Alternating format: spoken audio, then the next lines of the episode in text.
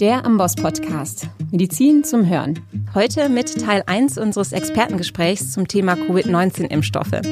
Am Mikrofon ist für euch Patricia, Ärztin aus der Amboss Redaktion. Schön, dass ihr dabei seid. Soll ich oder soll ich nicht? Ja, diese Frage müssen in naher Zukunft nicht nur wir Ärztinnen und Ärzte beantworten, wenn sie dann bald kommt, die Covid-19-Impfung. Weniger als neun Monate nachdem die WHO die Pandemie ausgerufen hat, stehen bereits die ersten Impfstoffe, die ja in Rekordgeschwindigkeit entwickelt wurden, kurz vor der Zulassung. Und in Großbritannien ist einer davon ja auch bereits zugelassen. Es wird also nicht mehr viel Zeit vergehen, bis auch wir unsere Patientinnen und Patienten kompetent beraten müssen.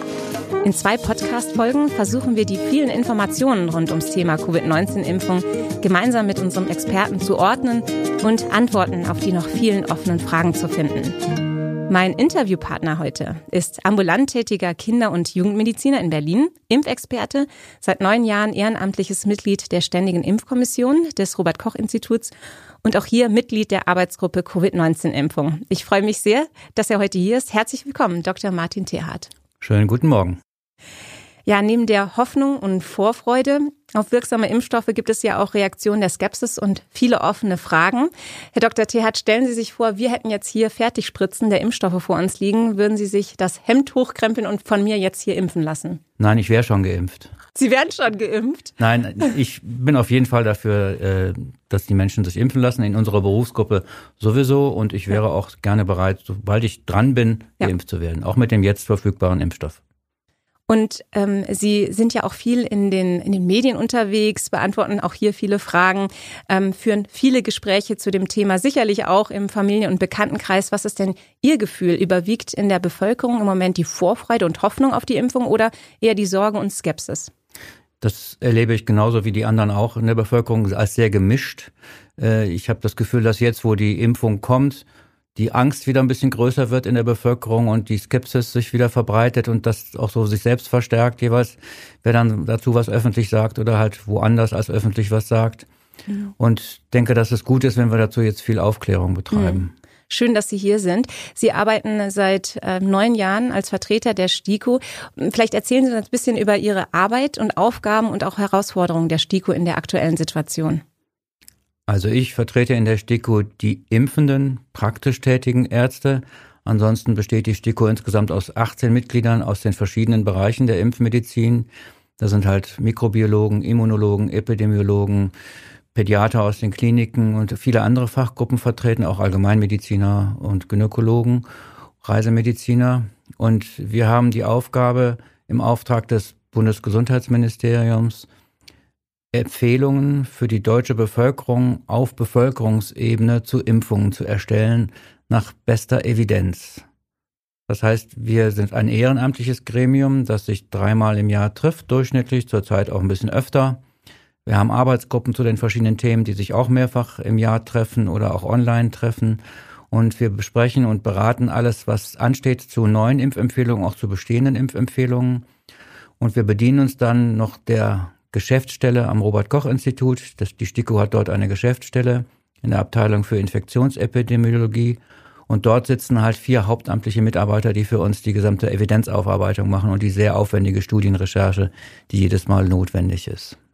Wie ist es für die STIKO im Moment? Also wir als Ambox-Redaktion versuchen ja auch, die Impfstoffe zu verstehen und einzuordnen, aber die Studiendaten der Phase 3, Studien sind ja noch nicht veröffentlicht, nur Pressemitteilungen mit selektiven Zahlen gibt es und stehen uns zur Verfügung und ja, die Bevölkerung verdient ja eine transparente und gründliche Bewertung und Studieneinsicht.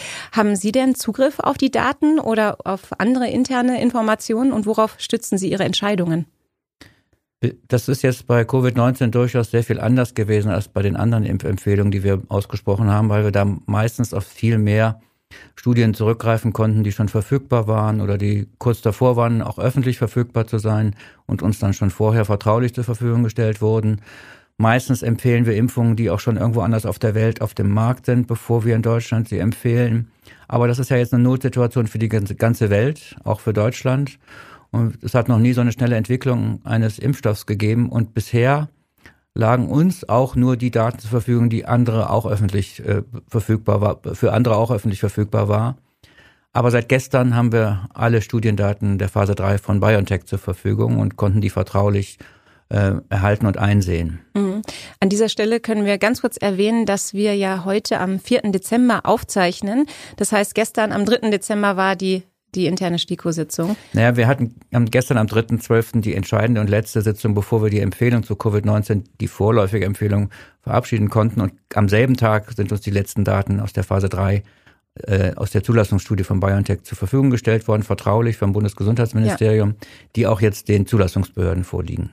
Und gab es da Überraschungen? Vermutlich nicht. Ich kann da nicht so viel verraten, aber halt bei erster Durchsicht, das sind über 1600 Seiten zusammen, die haben wir noch nicht studieren können, aber bei erster Durchsicht bestätigen sich ja die Angaben, die in der Öffentlichkeit schon bekannt sind. Das heißt, gemeinsam mit den vier Personen, die auch für die Evidenz quasi fest angestellt sind bei der STIKO, arbeiten Sie das jetzt ähm, durch? Das ist noch unsere Aufgabe weiterhin, ja. ja.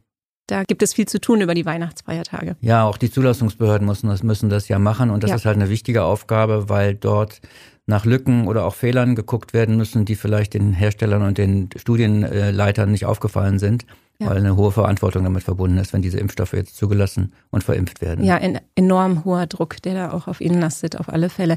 Wir sprechen ja in zwei Podcast-Folgen über das Thema Corona-Impfstoffe und ich kann jetzt schon verraten, in unserer zweiten Folge, die ja am 20. Dezember erscheint, da sprechen wir auch nochmal über diese schnelle Zulassung und Notfallzulassung. Da erklären Sie uns das nochmal genauer. Welche Anforderungen muss denn so ein Impfstoff überhaupt erfüllen und was ist hier die Besonderheit bei SARS-CoV-2? Also jeder Impfstoff muss zwei Haupteigenschaften erfüllen. Er muss gut wirksam sein und er muss sicher sein. Und bei SARS-CoV-2 sind es genau dieselben Anforderungen, nur mit dem Unterschied, dass wir halt weniger Zeit dafür haben, sowohl die Wirksamkeit in ihrer Länge als auch die Sicherheit bei ganz seltenen Nebenwirkungen schon bei der Zulassung beurteilt zu haben. Ja. Sie sprachen es gerade an, Thema Wirksamkeit. Und es wird ja auch viel genau darüber gesprochen, wie wirksam im Moment die äh, Impfstoffe äh, sind, die jetzt bald zugelassen werden sollen. Pfizer, BioNTech und Moderna geben über 90 Prozent Impfeffektivität an. Das sind ja sensationelle Zahlen. Davon träumt die saisonale Grippeimpfung ja nur. Ähm, was bedeuten die Zahlen? Wie genau wird die Wirksamkeit eines Impfstoffes gemessen? Wir können das vielleicht ein bisschen vergleichen mit den Kinderimpfstoffen. Die Impfstoffe, die Kinder bekommen gegen Diphtherie, Tetanus, Keuchhusten, Masern, Mumps, Röteln, Windpocken, haben ähnlich gute Wirksamkeitsdaten. Und äh, da wissen wir, dass es uns damit gelungen ist, diese Krankheiten weitestgehend zurückzudrängen und sie auch zu beherrschen. Und so ähnlich könnte ich mir das auch vorstellen, wenn die SARS-CoV-2-Impfung oder Covid-19-Impfung, wie wir sie immer nennen wollen, jetzt demnächst angeboten wird und wenn wir irgendwann mal eine sehr, sehr hohe Impfrate erreichen. Aber die werden wir brauchen, um halt eine gute Wirksamkeit in der Bevölkerung zu haben. Die Wirksamkeit in den Studien, die uns bis jetzt vorgelegen haben, sind zum ersten Teil in der Phase 1 und Phase 2 durch Blutuntersuchungen festgestellt worden, durch Surrogatparameter, die die Immunität beschreiben. Das waren meistens neutralisierende Antikörper. Und jetzt in der Phase 3, wie in allen klinischen Phase 3 Studien, wurde die Studieneffektivität in der Bevölkerung gemessen und gewartet, ob sich Infektionen und Krankheiten einstellen in der geimpften Gruppe oder in der Placebo-Gruppe. Genau das, was Sie beschreiben, das ist ja das, was im Moment gemacht wird. Das übliche Vorgehen in den Impfstoffstudien sieht vor, dass oft Zehntausende Menschen geimpft werden und dann schaut man, ob sich weniger Menschen auf natürliche Weise infizieren als in einer ungeimpften Kontrollgruppe. Jetzt äh, habe ich gehört, dass es auch ähm, neue sozusagen Tests geben soll, die Human Challenge Tests, die genau diese Zeit verkürzen und die Entwicklung von Impfstoffen beschleunigen sollen. Dabei werden geimpfte Probanden experimentell unter geschützten Bedingungen der Infektion ausgesetzt. Also Anfang nächsten Jahres könnte das in England möglicherweise schon starten. Wie schätzen Sie das ein? Also ich weiß, dass da immer noch sehr viele ethische und auch medizinische Diskussionen auch in England laufen. Und ich weiß noch nicht ganz genau, ob es wirklich dazu kommt. Ähm, generell hat man das bisher bei Primaten, also bei Affen gemacht. Und daraus weiß man halt auch am meisten über die Challenge und über die Effektivität des Impfstoffs auf diesem Weg. Ich bin da ein bisschen zurückhaltend, wie, wie vertretbar das ist. Und wir werden halt dann auch in eine Situation kommen, wo auch die, in der Bevölkerung hoffentlich die Infektionszahlen ja irgendwann wieder zurückgehen und dadurch, dass wir impfen. Mhm. Das heißt, jetzt wäre eigentlich die einzige gute Gelegenheit in den nächsten drei, vier, fünf ja. Monaten das zu tun. Und ich weiß nicht, ob die Diskussionen wirklich abgeschlossen sein werden bis Anfang nächsten Jahres. Aber das mhm. kann ich nicht gut beurteilen, da bin ich nicht genau im Thema. Ja. Und bei den Studien, die Sie jetzt gerade erklärt haben, sprachen Sie auch von den äh, neutralisierenden Antikörpern. Das heißt, der Antikörpertiter wird gemessen als Indikator für den Impferfolg. Jetzt bei einer sozusagen natürlich durchgemachten Covid-19-Infektionen ähm, wissen wir, dass ja auch bei ich habe keine genauen Zahlen, aber schon bei vielen Patientinnen und Patienten irgendwann der Antikörpertiter nachlassen kann. Wie ist das jetzt bei den Impfungen? Was hat sich hier gezeigt? Also wir wissen im Prinzip über die Rekonvaleszenten nach Covid-19 natürlich ein bisschen mehr, weil die schon seit März da äh, krank waren und die Zahlen von diesen Fällen jetzt publiziert werden nach und nach. Von den Geimpften haben wir natürlich noch nicht so eine lange Erfahrung, weil die meisten Phase 3 Studien im Juli, August angefangen haben. Und so dass wir über die Länge des Schutzes auch bei neutralisierenden Antikörpern bis jetzt nur eine Aussage über drei, vier, fünf Monate machen können. Mhm. Wir gehen aber davon aus, nach jetziger Einschätzung, dass das ungefähr ein Jahr lang angehalten kann, vielleicht auch länger, aber das können wir nur durch weitere Beobachtungen nach Beobachtung der Phase 3 oder auch nach der Anwendung in Phase 4 wirklich dann endgültig sagen. Das wissen wir jetzt noch nicht. Und wenn wir jetzt im Verlauf sehen, nach ähm, sechs bis zwölf Monaten lässt dieser Antikörpertiter nach, die Antikörper verschwinden, was bedeutet das dann? Ist er dann nicht mehr effektiv? Kann man das immer gleichsetzen?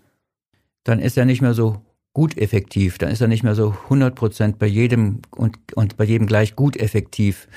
Und ähm, das müssen wir dann überprüfen, ob man mit demselben Impfstoff eine Boosterung erreichen kann. Das wird sicherlich auch relativ bald passieren. Da haben ja auch alle in dem Feld ein Interesse dran, das zu wissen.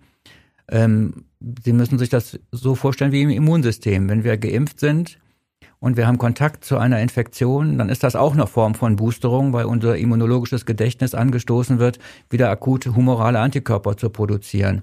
Und äh, ob das bei der Impfung nach einem Jahr immer noch so ausreichend ist, das immunologische Gedächtnis in den T-Zellen, das wissen wir einfach noch nicht genau. Wir sprachen jetzt über die humorale Immunantwort. Die wird über den Antikörpertiter gemessen. Wie schaut es mit der zellulären Immunität aus? Die Impfstoffe sollen ja idealerweise auch die T-Zellantwort stimulieren. Werden denn zytotoxische T-Zellen auch in den Studien gemessen? Die sind in den Phase 2 Studien auf jeden Fall auch gemessen worden. Das ist ja sehr viel aufwendiger und sehr viel schwieriger, die zu testen. Da gibt es viel weniger kommerziell erhältliche Testkits für und die mussten dafür extra auch erstellt werden. Das heißt, das ist teuer und aufwendig. Ja. Das ist aber in den Studien gemacht worden und man weiß, dass auch T-Zellantworten stattfinden. Ah, okay. Das wird und noch weiteres werden Zytokine gemessen?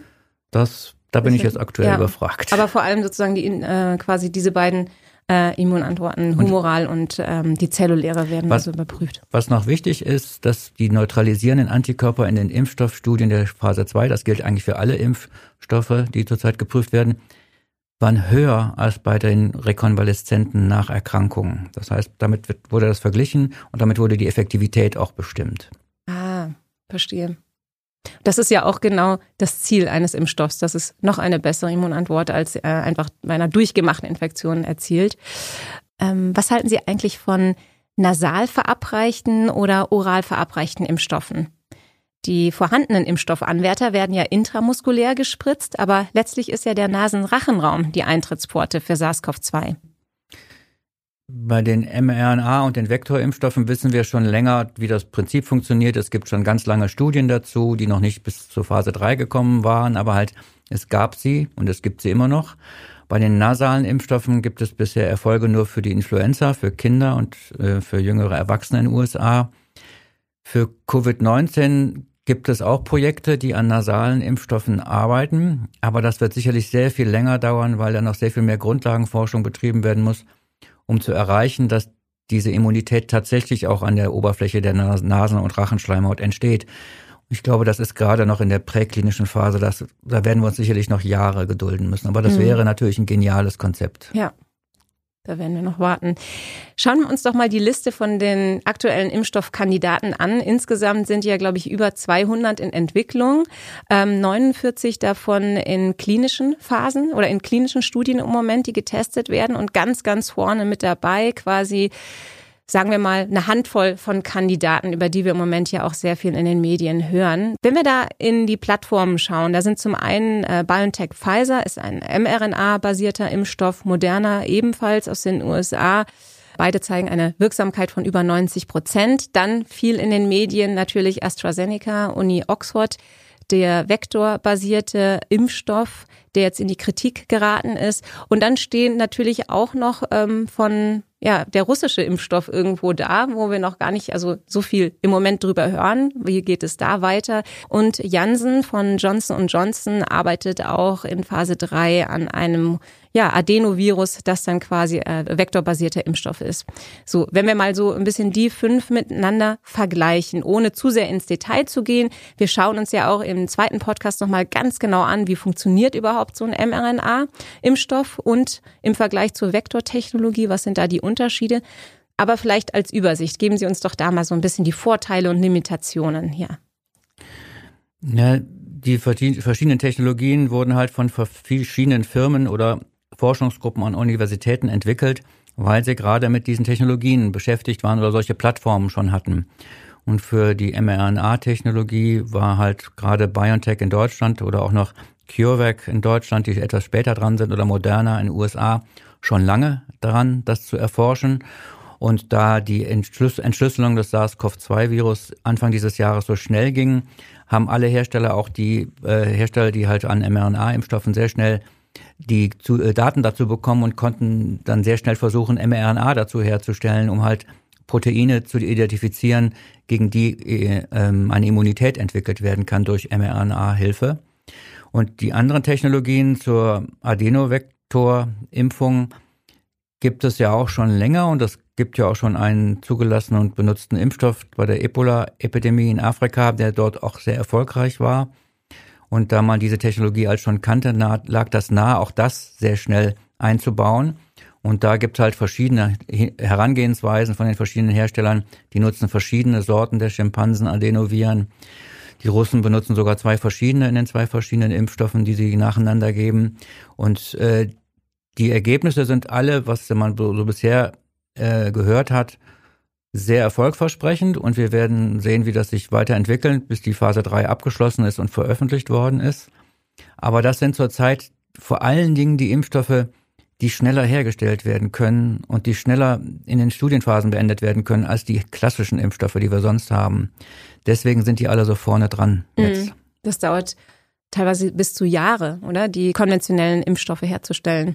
Richtig, weil die halt ja teilweise damit arbeiten, dass die Viren sich vermehren müssen und dass die Proteine, die Bestandteile aus den Viren, die Antigene herausgefiltert werden, die dann in den Impfstoff kommen. Und da ist die Produktion und auch die Reinigungsphasen viel länger und es braucht einfach viel, viel mehr Zeit. Mhm. Aber kann man jetzt schon ein bisschen einschätzen, welche klinisch die erfolgversprechendste Variante ist von denen, die jetzt ganz vorne mit dabei sind? Nein, das kann man noch nicht. Und das würde ich auch, wäre ich auch sehr vorsichtig, das jetzt schon so zu beurteilen, der ist besser, der ist schlechter. Weil es kann gut sein, dass für verschiedene Bevölkerungsgruppen, für verschiedene Vorerkrankungsgruppen unterschiedliche Impfstoffe unterschiedliche Eigenschaften haben. Das werden wir in der STIKO auch alles noch bewerten müssen und daraus auch ableiten, ob wir vielleicht ganz, ganz spezifische Impfempfehlungen noch geben müssen. Mm, das ist ein guter Punkt. Wenn wir uns die Impfstoffe nochmal so anschauen, bezüglich der Impfdosen haben wir hier BioNTech Pfizer wird zweimal verabreicht, genauso wie der Moderna, ähm, der mRNA-basierte Impfstoff ebenfalls hier nach 28 Tagen. Das ist vielleicht kein so großer Unterschied. Wenn ich mir aber jetzt hier den Janssen-Impfstoff mal anschaue, da gibt es ähm, in den Studien oder in den Presse, Pressemitteilungen die Hoffnung auf eine einmalige Impfdosis. Das wird sich, glaube ich, auch unterscheiden in verschiedenen Bevölkerungs- oder Altersgruppen, dass es nicht in allen Altersgruppen reicht, mit einem Impfstoff zu impfen. Aber da liegen die endgültigen Daten noch nicht vor aus der Phase 3-Studie. Das würde natürlich sehr, sehr vieles vereinfachen. Ja, das stimmt. Ja. Und jetzt kommen wir, apropos vereinfachen, zum Thema Lagerung. Das ist natürlich vielleicht auch ein limitierender Faktor jetzt bei dem BioNTech Pfizer Impfstoff. Der muss bei minus 70 Grad gelagert werden. Das ist ein Problem, das stammt halt aus den Studien und den Produktionsbedingungen und den äh, Überprüfungen der Haltbarkeit der Impfstoffe aus den Studien. Die Firma hat selber ein großes Interesse daran, dass sich das ändert und macht zurzeit auch schon Untersuchungen über die Stabilität auch zu anderen Temperaturen. Das ist aber noch nicht abgeschlossen, aber es ist durchaus zu erwarten, dass das nicht so bleibt bei den mRNA-Impfstoffen. Auch der von Moderna ist ja jetzt schon bei besseren oder besser handelbaren Temperaturen lagerfähig und ich erwarte das im Laufe des Jahres 2021 auch für den BioNTech-Impfstoff. Denn wenn wir die dritte Welt impfen wollen, dann können wir nicht auf minus 70 Grad überall ja. kühlen wollen, weil so viel Container dafür gibt's gar nicht. Absolut. Absolut, da dachte ich eben auch schon drüber nach, dass gerade auch die Kühlkette irgendwie gewahrt werden muss. Ähm, ein, ein limitierender Faktor möglicherweise.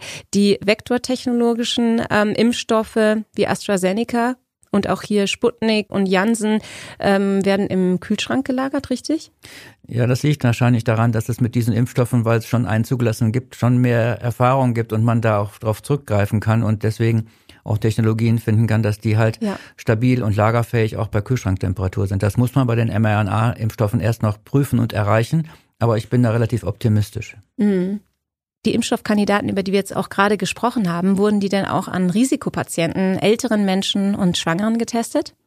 Genaue Daten dazu liegen uns gerade seit gestern von BioNTech vor. Und das hat die Firma auch selber transportiert. Also es ist kein Geheimnis, was ich jetzt verrate. Es sind auch ähm, die Gruppen bis 85 Jahre geimpft worden, ab 16 bis 85 Jahre. Und es sind auch vulnerable Gruppen geimpft worden, es sind Diabetiker geimpft worden, es sind HIV-Patienten geimpft worden, es sind Hypotoniker geimpft worden, es sind Adipöse geimpft worden. Das heißt, es liegen schon sehr viele Erfahrungen zur Wirksamkeit und Sicherheit eigentlich in den meisten Gruppen vor, über die wir hier reden müssen. Mhm. Aber Kinder die wurden nicht eingeschlossen. Alle neuen Medikamente, die auf den Markt kommen, auch Impfstoffe, werden erst dann an Kindern überhaupt geprüft und in Zulassungsstudien erforscht, wenn die Wirksamkeit und Sicherheit bei Erwachsenen nachgewiesen wurde. Das heißt, da müssen wir uns wahrscheinlich, und ich als Kinderarzt, mir tut das besonders weh, ungefähr noch ein Jahr gedulden, vielleicht auch sogar ein bisschen mehr. Und wie lange müssen wir uns gedulden, um mehr zu erfahren über das Thema Langzeitschutz, Wirkdauer, wie viel Impfungen letztlich nötig sind oder auch seltene Komplikationen? Rechnen wir da mit Jahren? Bei den seltenen Komplikationen denke ich, das kann man nach sechs Monaten abschätzen und das kann man auch aus den Phase 3 Studien weiterhin noch abschätzen, weil die ja weitergeführt werden und halt die Patienten, die dort geimpft worden sind, auch noch weiter ihre Komplikationen melden und dort die, dann, die werden dann überprüft. Und wenn wir die Impfstoffe jetzt halt ähm, europaweit, deutschlandweit, weltweit einsetzen, wird, werden die verschiedenen Pharmakovigilanzsysteme der Länder in der Lage sein, seltene Signale zu erkennen und die dann zu überprüfen und dann sehr schnell zu entscheiden, ob das dafür spricht, dass das einen Zusammenhang mit dem Impfstoff hat, ob man da auf eine bestimmte Sache besser aufpassen muss. Ich denke, das werden wir in vier, fünf, sechs Monaten schon wissen, nach Beginn des Impfens. Und mhm. was die Wirksamkeit angeht, da würde ich denken, brauchen wir schon mal noch ein Jahr, bis wir das beurteilen können. Mhm. Vielleicht noch ein Wort, äh, noch ein Wort ganz kurz zu AstraZeneca. Die haben, war ja ganz spannend, was sie publiziert haben in ihren Phase 3 Zwischenergebnissen, haben aber inzwischen ja Fehler eingeräumt, unter anderem, dass es zu einer falschen Dosierung in einer Studiengruppe gekommen ist. Ähm, aufgrund dessen erhielten ja knapp 3000 Studienteilnehmer im Vereinigten Königreich nur die halbe Dosis und bei der zweiten Impfung dann eine volle Dosis. Und kurioserweise hat aber ja genau die Studie gezeigt, dass diese Untergruppe 90 Prozent Wirksamkeit zeigt im Vergleich zu der anderen Gruppe, die zweimal die volle Dosis erhalten hat. Hier waren es um die 60 Prozent. Wie geht es hier jetzt weiter? Müssen Studien wiederholt werden? Was ist Ihre Prognose? Das liegt jetzt bei den Zulassungsbehörden, wie die damit umgehen. Das ist zum Glück nicht die Aufgabe der STIKO. Ähm, ich kann mir schon vorstellen, dass da sehr viel äh, genauere Daten noch verlangt werden, weil dieser Unterschied ist ja auch erst hinterher veröffentlicht worden. Und die Erklärung dafür, das sind bis jetzt nur Hypothesen, wir wissen es noch nicht genau. Es kann mit der Adenovektor-Technologie zusammenhängen, dass halt eine niedrige Dosis am Anfang eher dazu führt, dass die zweite Impfung nicht besser abgewehrt wird, sondern besser wirksam sein kann weil wir davon, davon ausgehen müssen, dass nach einer Vektorimpfung auch eine Immunität gegen den Vektor entsteht. Und wenn halt dann die Immunität nach der ersten Impfung gegen den Vektor schon relativ hoch ist, weil eine volle Dosis gegeben wurde, dann könnte es sein, dass die zweite Impfung weniger effektiv ist. Das wäre ein Erklärungsmuster. Es gibt noch viele andere, die ich nicht so genau beschreiben kann, aber wir werden abwarten müssen, was da rauskommt. Und ich glaube, dass das wahrscheinlich auch zur Verzögerung der Zulassung führen wird. Mhm. Mein Gefühl ist, dass wir hier sozusagen in Deutschland vor allem über diese zwei, drei Impfstoffe, die wir gerade genannt haben, sprechen. Was äh, wissen wir eigentlich über die russischen oder auch die chinesischen Impfstoffe? Also über die chinesischen Impfstoffe wissen wir am wenigsten. Über den russischen Impfstoff wissen wir zumindest aus einer Studie, die veröffentlicht wurde, schon ein bisschen was. Aber das sind ja auch verschiedene Kulturen, die aufeinandertreffen. Sowohl die Chinesen als auch die Russen sind da mutiger als wir Europäer und Amerikaner, die empfehlen die Impfung schon Teilen der Bevölkerung, bevor die Phase 3 abgeschlossen ist. Und ähm, die Daten, die jetzt geliefert wurden von Sputnik, also von dem Institut Gamaleya in Russland, die sind ähnlich wie die Studien, die wir von Moderna und BioNTech und AstraZeneca kennen. Das heißt, das Prinzip scheint schon gut zu funktionieren. Aber dazu gibt es erst eine Studie, die veröffentlicht wurde. Wir warten auf Daten und allein diese Vorgehensweise spricht dafür, dass wir da in Westeuropa nicht mitrechnen sollten, dass diese Impfstoffe zu uns kommen. Es sind auch bis jetzt überhaupt keine Anträge hier gestellt worden, dass sie zugelassen werden sollen. Das wäre gerade meine nächste Frage gewesen. Die sind noch nicht bei der EMA eingegangen und auch nicht beim FDA. Okay. Dann sind wir jetzt eigentlich schon am Schluss unseres ersten Teils angekommen. Vielleicht zum Abschluss stellen wir uns vor, wir befinden uns jetzt im Januar 2021. Es ist ja nicht mehr lang, sind nur noch wenige Wochen. Und die vielversprechenden Impfstoffkandidaten sind nun zugelassen mit den bekannten Ergebnissen, also gutem Schutz und wenig Nebenwirkungen. Und wir stellen uns jetzt mal vor, ich weiß es nicht, ob Sie eine Schwester haben. Ich sage jetzt aber, Sie haben eine Schwester, 65 Jahre alt mit COPD, die besucht Sie zu Hause und fragt Sie um Rat steht den Impfungen allerdings kritisch gegenüber. Wie beraten Sie sie? Ich würde ihr sagen, aufgrund deines Alters hast du noch ein bisschen Zeit. Wir impfen erst die über 80-Jährigen und die Bewohner von Alten- und Pflegeheimen. Und bis du drankommst mit deinem Risikofaktor COPD, kann es durchaus sein, dass noch drei Monate vergehen, weil wir nicht so schnell genügend Impfstoff haben. Wir wissen jetzt und wir wissen dann sicherlich noch viel mehr, dass dieser Impfstoff gut wirksam und auch gut sicher ist. Und gerade du hast ein bisschen höheres Risiko bei Infektionen mit diesem Virus deutlich mehr krank zu werden und auch ein höheres Risiko eventuell daran zu versterben. Und gerade du bist ein Kandidat, dem die Impfung sehr viel nützen kann. Und die Risiken sind sicherlich deutlich kleiner bei der Impfung als bei der Infektion. Vielen Dank, Herr Dr. Tierhardt. Ganz herzlichen Dank für das erhellende Gespräch. Sie bleiben noch bei mir für Teil 2, der ja in einer Woche dann äh, veröffentlicht wird. Darin wollen wir einen genaueren Blick auf die neuen Impfstofftechnologien werfen und verstehen, wie genetische Impfstoffe funktionieren, also mRNA-basierte Impfstoffe beziehungsweise virale Vektorimpfstoffe. Und Herr Dr. Theat erklärt uns zudem, wieso Impfstoffe plötzlich so schnell zugelassen werden können und wie das Rolling Review-Verfahren der EMA abläuft und gibt uns auch Einblicke, was die STIKO für die nächsten Monate in Bezug auf die Impfstrategien geplant hat. Wir hören uns, wenn ihr mögt, in einer Woche. Bis dahin schaut gerne in unseren Covid-19-Artikel, der stets aktualisiert wird, bei uns auf der Amboss-Plattform. Und ansonsten macht's gut und bleibt gesund. Kennst du schon den neuen Amboss-Blog? Den findest du unter blog.amboss.com/de. Und alle Infos zum Podcast und der Amboss Business Plattform findest du unter go.amboss.com/podcast.